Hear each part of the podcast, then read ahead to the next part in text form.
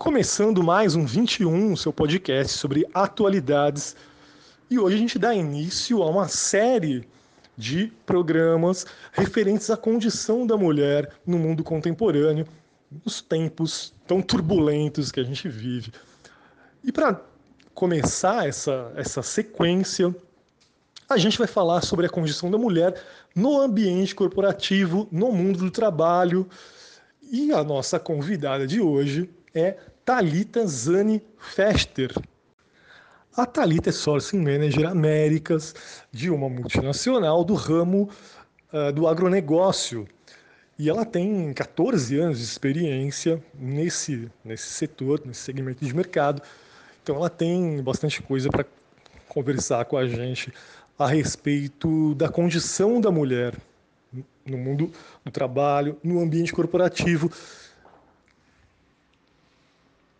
Então, antes de mais nada, já vou aqui agradecer a participação da Talita e vou emendar uma questão para a gente começar a conversar. Talita, a gente sabe que o mundo do trabalho é muito complicado, muito difícil, é, estressante, cobranças crescentes, muita pressão. Agora a gente sabe também que a gente vive numa cultura, numa sociedade em que o homem e a mulher costumam ser tratados muitas vezes de formas diferentes. E a minha pergunta, a minha primeira pergunta vai nesse sentido, quer dizer, uh, no ambiente corporativo, como que aparece essa diferença? Dá para dizer que é mais difícil ser mulher no ambiente corporativo? Quais problemas, dificuldades uh, próprios do, desse, desse, desse mundo dizem respeito diretamente, especificamente à, à mulher? Oi, Renê, tudo bem? Muito obrigada pelo convite. Para mim é um privilégio fazer parte desse projeto que é o Podcast 21, sobretudo no mês de março, que é o mês em que a gente celebra ah, o Dia Internacional das Mulheres. Então, para mim, de verdade, é, é uma, um grande privilégio fazer parte é, e aqui poder falar com você sobre um tema tão importante que é a inserção e o papel das mulheres no mundo de, do trabalho. É, isso, de fato, é uma discussão que vem crescendo ao longo dos anos e, principalmente, quando nós começamos a, a pensar que as políticas de diversidade e inclusão elas têm ganhado cada vez mais relevância dentro do mundo corporativo e aí não só dentro de grandes multinacionais, mas também dentro de empresas nacionais de porte até mesmo menores. É, todos esses temas de diversidade e inclusão eles têm uh, ganhado cada vez mais relevância. Afinal de contas, nós vivemos num mundo diverso, plural, onde é fundamental que a gente ofereça uh, oportunidades e trabalhe muito bem com a questão da equidade. Quando você me pergunta sobre ah, como é ser mulher no mundo corporativo, eu posso te falar que dentro desses meus 14 anos de experiência profissional, eu, ou, infelizmente ou felizmente, eu já vivi de tudo um pouco. É, logo no início da minha carreira, eu ingressei muito jovem né, no mundo corporativo, então ocorreram sim situações em que eu estava uh, em feiras, por exemplo, uh, e alguns dos clientes da, da empresa na qual eu trabalhava na época é, me abordaram com questões que não eram assim muito adequadas ou profissionais, falemos assim, é, que tinham um perfil muito grande de assédio. Só que quando a gente pensa 14 anos atrás, o tema assédio não era algo tão difundido assim no Brasil. Então eu falo que isso foi Infelizmente, porque eu gostaria que nenhuma mulher que estivesse trabalhando ou mesmo que estivesse em um convívio social, em uma festa, passeando ou em qualquer outro lugar, eu não gostaria de que as mulheres sofressem esse tipo de violência, de agressão verbal e comportamental pelo simples fato de serem mulheres, de terem nascido mulheres. Então, esse eu acho que é o primeiro ponto. É, e quando a gente pensa eu falo felizmente, felizmente porque isso me mostrou que muitas vezes, por ser mulher, eu não posso ter um comportamento Então, uh, na verdade, eu acho que não seria um comportamento, mas eu acho que eu não posso ter uma simpatia muito grande, eu não posso demonstrar uma simpatia muito grande, sobretudo em ambientes que são dominados aí pela presença masculina.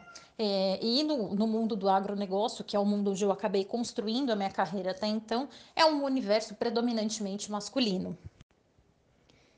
E a partir do momento em que isso aconteceu, é, eu entendi então que seria necessário ter um comportamento um pouquinho diferente.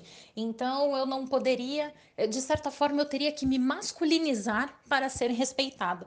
E eu acho que esse foi o primeiro ponto é, da minha carreira. É, no início, principalmente aí posso te falar nos sete, oito primeiros anos da minha carreira, eu parti do pressuposto de que eu teria que me masculinizar para ser respeitada no ambiente de trabalho.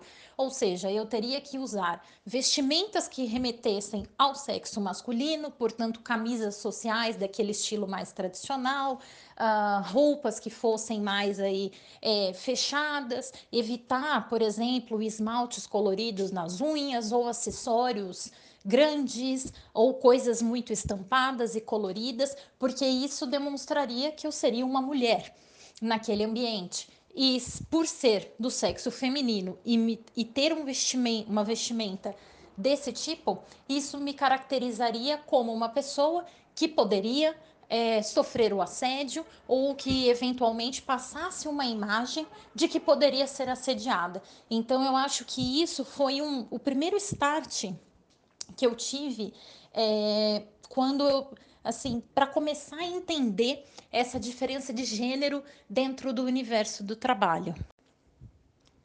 E com o passar do tempo, conforme a gente vai amadurecendo, não só uh, na idade, mas também no ambiente profissional, a gente começa a perceber que não é necessário se masculinizar para ser respeitada uma vez que você é mulher. Existem outras formas de que isso aconteça. E é claro que o ambiente onde você trabalha vai contribuir ou não para que isso aconteça. Se você trabalha em uma empresa onde ah, existe uma tratativa é, mais equânime para mulheres e homens. Então, eles têm não só políticas salariais, políticas de plano de carreira, que são focadas no mérito e não em seu gênero.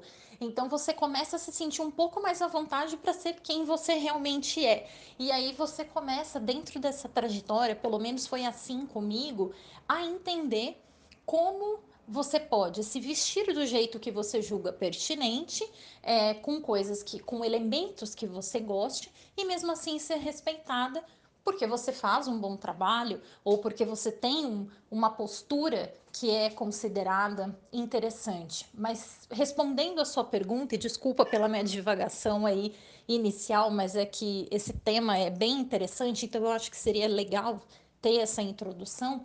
Se a gente for considerar do ponto de vista estrutural, sim, infelizmente ainda existem muitas diferenças dentro de empresas. É, eu vou te falar que ainda que existem empresas é, em processos seletivos que perguntam para as mulheres se elas têm planos de se casarem, de terem filhos, quando que isso vai acontecer, se é algo mais imediato, algo de médio prazo.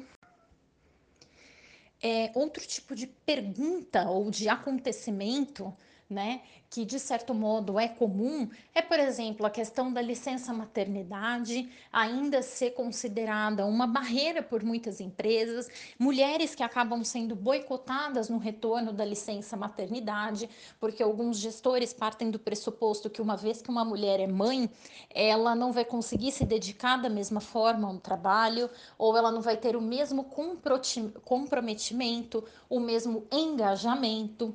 Uh, existem diferenças salariais ainda, então, embora isso seja um tema que cada vez mais tenha sido abordado pelas empresas, é, ainda existem algumas empresas no mercado onde você percebe uma diferença salarial que vai variar de 25% a 38% para mulheres que desempenham a mesma função do que homens, simplesmente pelo fato de serem mulheres. Existem outros estudos que mostram que em processos seletivos, ah, algumas pessoas, né, os entrevistadores no caso, ao verem que uma determin, um determinado currículo pertence a uma mulher, automaticamente eles têm uma predisposição a não aceitar aquele aquela determinada candidata, simplesmente pelo fato de que ela é mulher. Então aí a gente começa a trabalhar no conceito de vieses inconscientes, porque são coisas que foram ah, colocadas para todo mundo, né, para a maioria da sociedade, dentro do processo educacional. Então, são elementos que a gente nem sequer percebe. Mas, então, ainda assim, existem muitas diferenças. Existem empresas, inclusive, recentemente, a gente teve um escândalo aí, meados de 2020, mais ou menos, onde uma grande empresa, uh, extremamente respeitada no, no cenário aí de consultoria, é, vazou um material de um treinamento dessa empresa e nesse treinamento era expresso que mulheres deveriam sim ter um comportamento masculino para trabalhar naquela determinada empresa. Então, para você ver como existe, existem ainda inúmeras barreiras para serem derrubadas, para que a gente de fato viva num ambiente onde haja ali uma maior equidade de oportunidades. É, muitas dessas questões deveriam causar revolta, né? Mas a gente acaba banalizando, normalizando, né? E boa parte disso que você trouxe aqui para a gente tem a ver, inclusive, com o fato da gente estar tá num país historicamente patriarcal e machista, né? Então, é, isso deixa a tua resposta ainda mais completa e ainda mais é, rica, né, do ponto de vista da, da, da, interpretação da realidade, da análise né, dessa, dessa realidade que é, que é muito triste, muito lamentável. Né?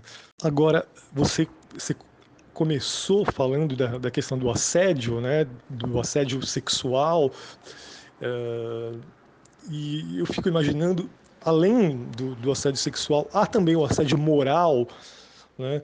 quer dizer, pelo fato de uma mulher ser uma mulher, ela sofre mais esse assédio moral do que o homem, né? Quer dizer, você é uma mulher, né? Ou vamos pegar uma colega sua, uma mulher, e aí tem, ela tem um chefe, né? Que é um homem. E, e, esse, e esse cara ele tem um subordinado que é uma moça e, e um não uma subordinada que é, que é uma moça e um subordinado que é um outro rapaz quer dizer esse chefe ele sempre vai tratar né, via de regra ele vai tratar os dois da mesma forma ou, ou muitas vezes acaba acontecendo do, do cara até de forma de repente inconsciente, né, e, e reproduzindo elementos até dessa nossa cultura patriarcal e machista, é, pode acontecer, né, de desse, desse homem se sentir mais, uh, vamos dizer, mais empoderado lidando com uma mulher do que lidando com outro homem, né? E aí ele pode passar do limite ético, não, não exatamente ou não só do ponto de vista do, assédio sexual, mas do assédio moral, né? quer dizer, de exigir uh, um, esforço ou, ou, uma carga de trabalho ou, ou, fazer colocações, usar um tom. Uh, de forma inapropriada, né? É, fazer é, o seu trabalho de forma inadequada, quer dizer, passar do limite pelo fato dele ser um homem lidando com uma mulher. Né? É, eu queria saber se isso é, é comum, como a gente pode imaginar, e como que isso acontece no dia a dia.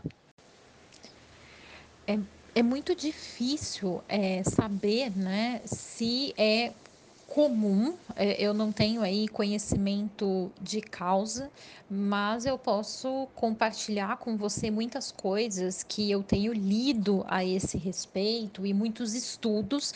Então aqui eu vou, na verdade, utilizar informações que são de outros locais, né, de outras pesquisas e, e não diretamente a, a minha própria opinião. Mas sim, isso acontece. Então essa questão do assédio moral eu acredito até mesmo que o assédio moral dentro de ambiente do ambiente corporativo, ele acaba sendo até mais frequente do que o assédio sexual, porque hoje existem muitas políticas contra o assédio, Uh, e essas políticas, na maior parte das vezes, elas estão focadas no assédio sexual, que seriam aquelas cantadas, aquelas piadinhas ou aquelas brincadeiras indevidas na hora do cafezinho ou na hora do almoço.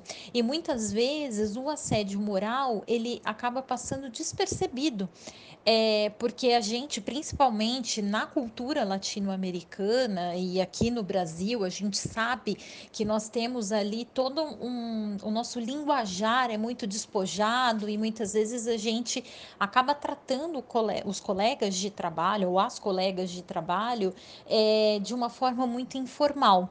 E até que ponto essa informalidade ou essa cultura da brincadeira, da, de baixa seriedade, é, quando a gente cria um pouquinho mais de intimidade com as pessoas, qual que é o limite entre a brincadeira ou um aspecto cultural e uh, o assédio moral em si.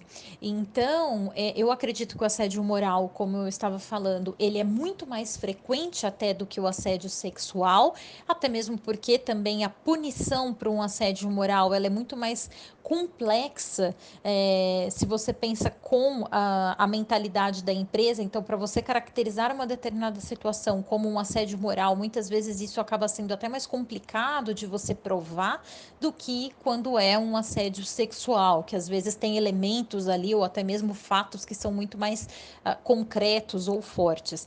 Então, uh, voltando para a sua pergunta, essa questão do assédio moral, infelizmente, quando a gente vê esses estudos, essas pesquisas, ele acaba sendo muito mais comum do que nós gostaríamos, e isso acontece, em alguns momentos, acontece até de uma forma muito sutil. Então, por exemplo, você tem uma reunião de negócios e vou ilustrar aqui com um número de 10 pessoas, sendo que oito são do sexo masculino e dois, duas são do sexo feminino. Vai ser muito mais, é, é muito frequente que essas duas pessoas do sexo feminino não consigam expressar as suas ideias ou, quando elas tentam expressar, elas são abafadas, essas ideias ou essa fala, ela acaba sendo abafada pelos homens que estão na sala, porque é, parte-se ali do pressuposto de que o que aquela mulher falaria seria irrelevante. Outra situação que acaba sendo comum em, muitos, uh, em muitas empresas, né, são situações em que você também tem reuniões de negócios ou apresentações de projetos, coisas nesse sentido, e uh, todas as vezes que a, a mulher levanta a mão para fazer uma determinada pergunta ou para colocar ali algum ponto, alguma consideração, ela acaba ficando para um, um segundo, vamos falar assim, para um segundo nível. Então, primeiro, você acaba favorecendo a pergunta ou a colocação do homem e depois você vai dar a voz para a mulher e muitas vezes aquela mulher ela já ficou constrangida por não ter sido ouvida pela primeira vez e aí ela perde o desejo de falar. Um outro aspecto que acaba sendo muito uh, curioso, vamos usar essa palavra, é que uh, quando mulheres entram geralmente em salas de reunião, elas costumam se sentar ou nas partes é, do canto dessa sala de reunião, né? Então, pensando assim, numa sala de reunião com uma mesa retangular. Então, provavelmente a mulher ela vai sentar ou em alguma cadeira que está mais a, a, atrás da porta, ou em algum determinado canto onde não uh, chama tanto atenção porque culturalmente as mulheres quando elas começaram a ingressar no mundo empresarial, corporativo, elas tinham um papel de secretária, de assistente, então eram sempre atividades, atribuições em que elas se sentavam ao lado de um diretor, do presidente, do dono da empresa para tomar notas. Então isso culturalmente ainda acontece e elas se colocam exatamente nessas localizações da sala para chamar menos atenção. E muitas vezes para não serem notadas. Então, é, esse é até um elemento que é muito bem trabalhado num livro chamado Faça Acontecer. E até para as ouvintes e para os ouvintes desse podcast, eu recomendo a leitura, porque eu brinco que esse livro, na verdade, foi um tapa na minha cara, porque muitos elementos que a gente trata como ah, é irrelevante, ah, é cultural, ah, é uma piadinha, ah, é um comportamento, é, são caracterizados de certo modo como assédio moral dentro desse livro. Então, ela traz toda uma contextualização do que seria o assédio moral, de como as mulheres elas podem tomar frente de alguns processos decisórios e como os comportamentos ah, femininos eles acabam de certa forma trazendo novos elementos para o ambiente corporativo, para que a mulher tenha voz e fale. Então, fazendo aqui um sumário de tudo que eu falei, sim, o assédio moral ainda acontece e ele pode ser exemplificado por algumas dessas situações em que eu falei. Então, não dar voz, não dar o direito de fala, de pergunta, de comentário para mulheres em reuniões, em apresentações de projetos, favorecer uh, as apresentações de homens primeiro. Então, isso acaba sendo é, muito comum. E quando as mulheres, às vezes, tentam se colocar e falam: não, mas mesmo uh, não sendo a minha vez, eu desejo expressar o meu ponto de vista. Muitas vezes as mulheres acabam sendo taxadas de masculinas, de agressivas, ah, enquanto os homens, se fizessem algo similar, eles seriam os corajosos, os destemidos. Então, sim, existe, é um componente cultural bem forte. É muito esclarecedor o que você está colocando, né? E agora, assim, Talita, uh, esse mesmo mundo corporativo que de alguma forma uh, marginaliza ou subestima, muitas vezes humilha a mulher, é, ele também apresenta ações no sentido contrário, quer dizer, o mundo corporativo ele se dá conta da necessidade de equidade, da necessidade da mulher também assumir o protagonismo nas empresas, ele tem é, é, promovido algum tipo de conscientização, de política, de forma mais sistemática, para dar voz e vez às mulheres, para é, é, reformar essa mentalidade. E complementando né, a questão, você acredita que só o, o, o ambiente corporativo, o mundo corporativo, por si só, ele é capaz de resolver os problemas do, do mundo corporativo, quer dizer, sem a, a, o peso da lei, sem a presença do Estado, a, as empresas vão por livre e espontânea vontade, ou por modismo, ou seja lá por que, motivo que, que a gente pode imaginar aqui, é, essas empresas elas, elas vão elas, por si só se reformular, se repensar, Renê, esse ponto que você traz é muito interessante muito importante, até mesmo para servir de estímulo para as ouvintes é, do podcast, para as jovens que estão pensando em ingressar em novas carreiras, uh, ingressar em cursos superiores ou, ou mesmo tecnólogos. É, é muito importante isso. E sim, é, nós notamos que as empresas elas têm avançado num sentido muito positivo. É, então, hoje nós é, sabemos de empresas que elas não discutem mais a licença a maternidade ou a licença paternidade. Elas falam muito de parentalidade. É, existem empresas que ampliaram a, a licença paternidade, porque parte-se do pressuposto que não apenas a mulher precisa estar presente ali, quando tem um, um recém-nascido em casa, né? Mas que é importante também a presença masculina. Então, hoje a gente nota um avanço muito grande é, nessas medidas que as empresas têm tomado. É, é cada vez mais frequente também é, o anúncio de grandes empresas é, multinacionais ou mesmo nacionais é, a, a, respeito de políticas de um, aumentar, na verdade, ali, né, a participação de mulheres em cargos de liderança. Uh, então, da uh, isso acontece muito dentro do próprio ambiente corporativo. Então, as empresas estimulam e ajudam, né, acabam alavancando a carreira de, de mulheres que, claro, tem que ter o interesse, né, de, de ter esse desenvolvimento profissional. Então, elas acabam, as empresas acabam fortalecendo esse elo, alavancando a carreira de mulheres, abrindo mais oportunidade para cargos de lideranças. É, então, isso é algo que vem se tornando mais comum dentro do, do mundo corporativo. É, eu acho que cabe aqui uh, um parênteses que é de fundamental importância, porque existem, é, na verdade eu acredito que o machismo ele ainda é muito forte dentro de uma mulher para com a outra.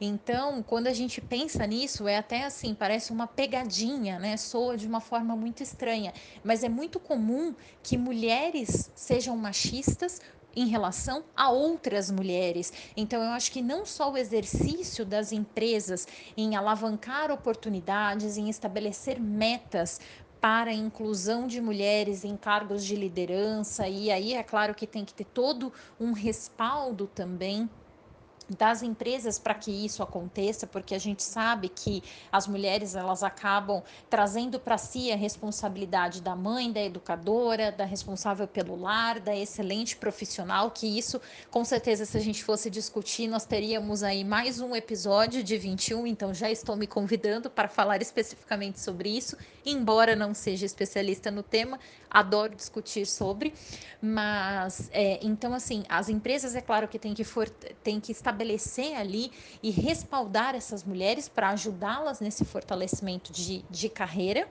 E ah, e existe esse outro lado, em que uma mulher precisa apoiar a outra, que é aquela expressão tão que ficou aí tão difundida recentemente, que era aquele aspecto da sororidade.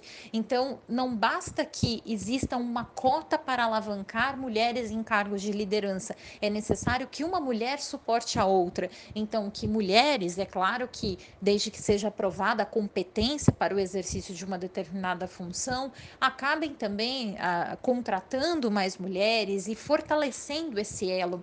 Eu acho que é um ponto que nós mulheres precisamos melhorar muito é essa questão de networking. Existem muitas mulheres que uh, sabem fazer isso muito bem, tão bem quanto a maioria dos homens, só que muitas outras elas acabam pecando, porque aí a gente vai voltar naquele tema que eu comentei anteriormente, porque a gente ainda como mulher sente uma dificuldade em se fazer notada, ou se nós somos notadas, nós podemos sofrer algum tipo de é, de repressão, de repreensão ah, pelo outro, né? Então existe muito essa questão do comportamento ainda.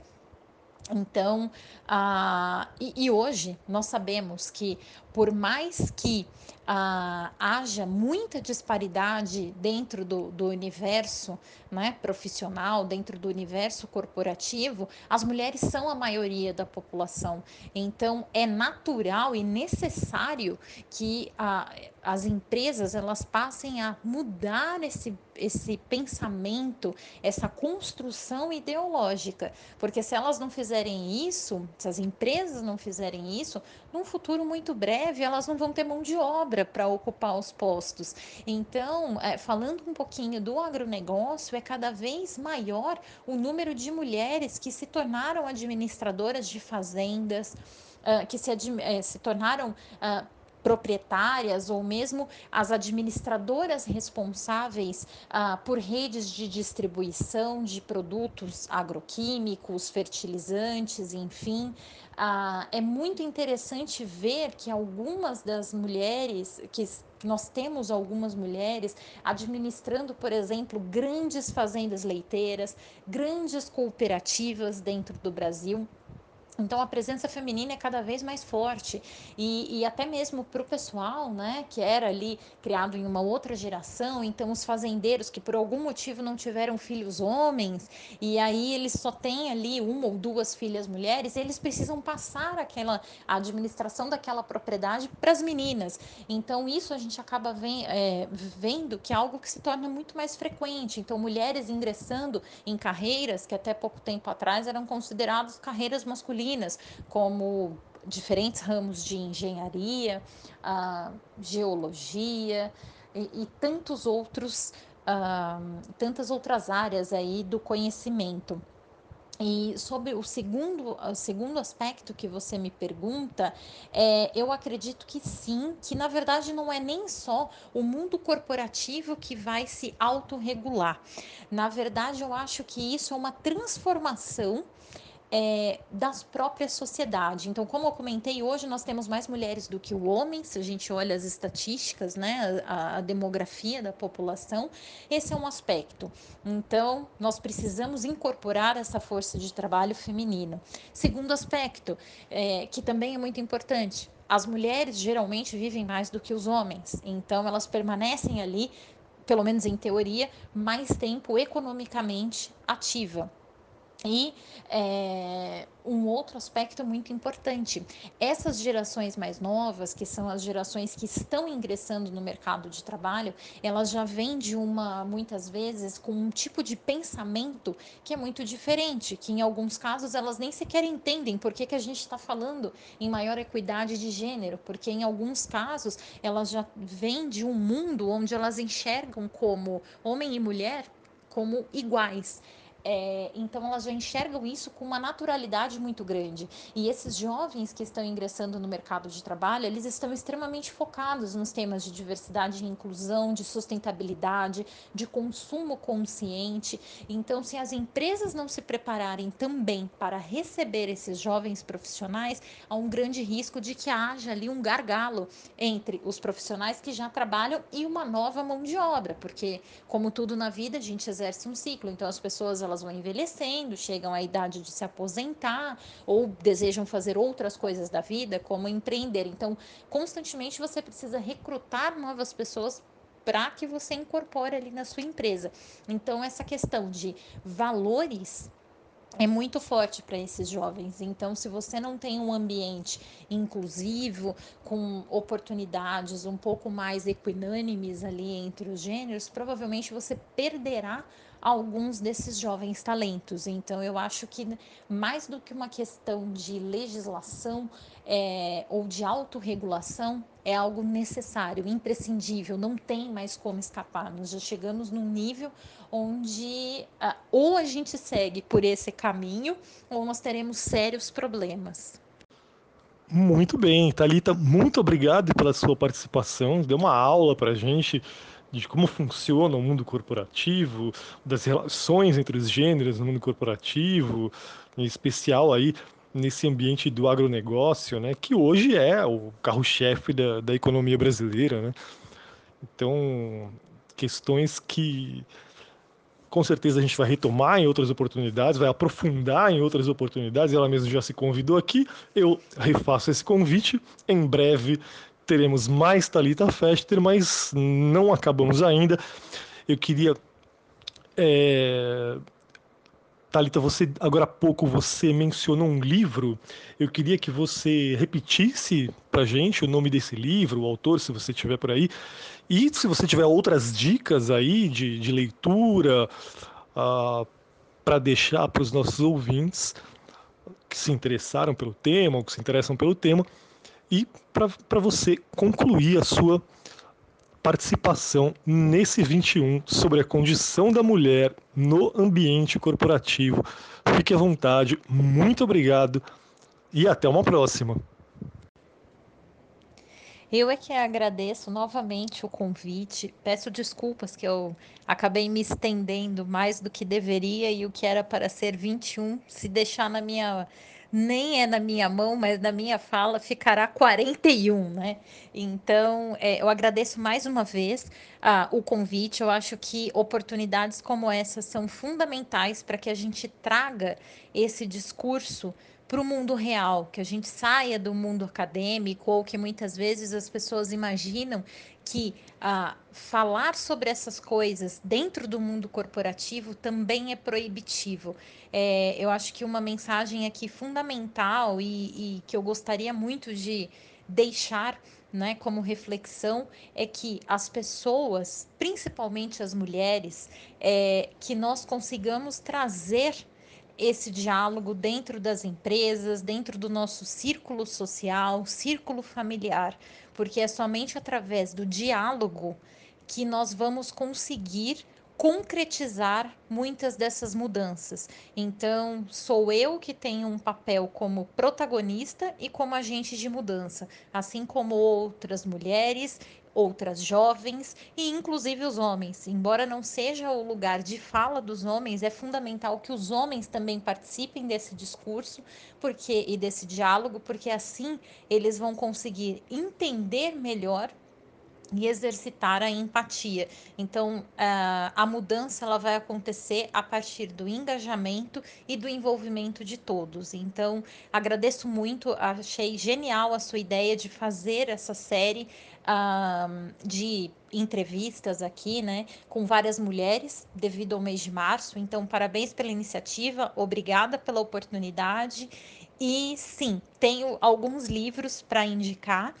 É, eu vou passar o nome é, dos livros e também das autores e autoras ah, para os ouvintes e eu convido a todos que façam a leitura, se possível, porque realmente o tema é envolvente e quanto mais a gente começa a ler e a refletir, parece que existe ali uma formiguinha da curiosidade. Ela vai picando a gente e a gente sempre quer saber um pouco mais. Bem, falando sobre os livros, vou começar pelo primeiro, né? Que eu mencionei.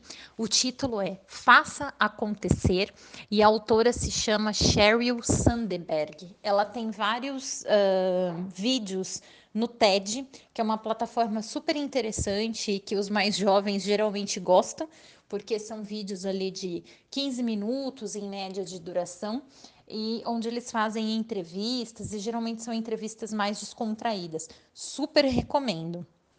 Um outro livro que é bastante legal uh, se chama O Feminismo é para Todo Mundo, Políticas Arrebatadoras, e a autora é a Bell Hooks, e esse livro serve principalmente para quebrar o paradigma sobre o que é o feminismo e como esse paradigma que nós atualmente temos, que é bastante enviesado sobre o feminismo, foi construído é, dentro da nossa sociedade. Além desse, é, tem um outro também muito interessante, a autora é Melinda Gates, e o nome do livro é O Momento de Voar. Esse livro, além de ter uma abordagem super interessante sobre como algumas políticas e algumas mudanças é, foram feitas através de projetos sociais da Fundação Gates ao redor do mundo, promoveram o empoderamento feminino e como isso acabou alavancando a questão financeira, principalmente de várias comunidades. E o mais legal desse livro é que, ao comprar o livro, você acaba contribuindo com várias das instituições e das ONGs que são, cujos trabalhos são relatados é, nessa obra. Então, também super recomendo. Bem, então ficam aí as dicas. Peço desculpas se eu falei demais. Espero que os e as ouvintes é, aproveitem bastante e acreditem, assim como eu, que esse diálogo foi super interessante, que esse bate-bola e essa troca de ideias aí foi super também legal para a gente ir descontraído, para a gente falar de um tema que muitas vezes tem um ar de sobriedade e seriedade, muito assim, como se fosse super difícil de falar. É, espero que o pessoal goste. É, e estou aqui à disposição, esperando o meu convite para participar de uma próxima conversa no podcast 21. Agradeço mais uma vez a oportunidade e um grande abraço.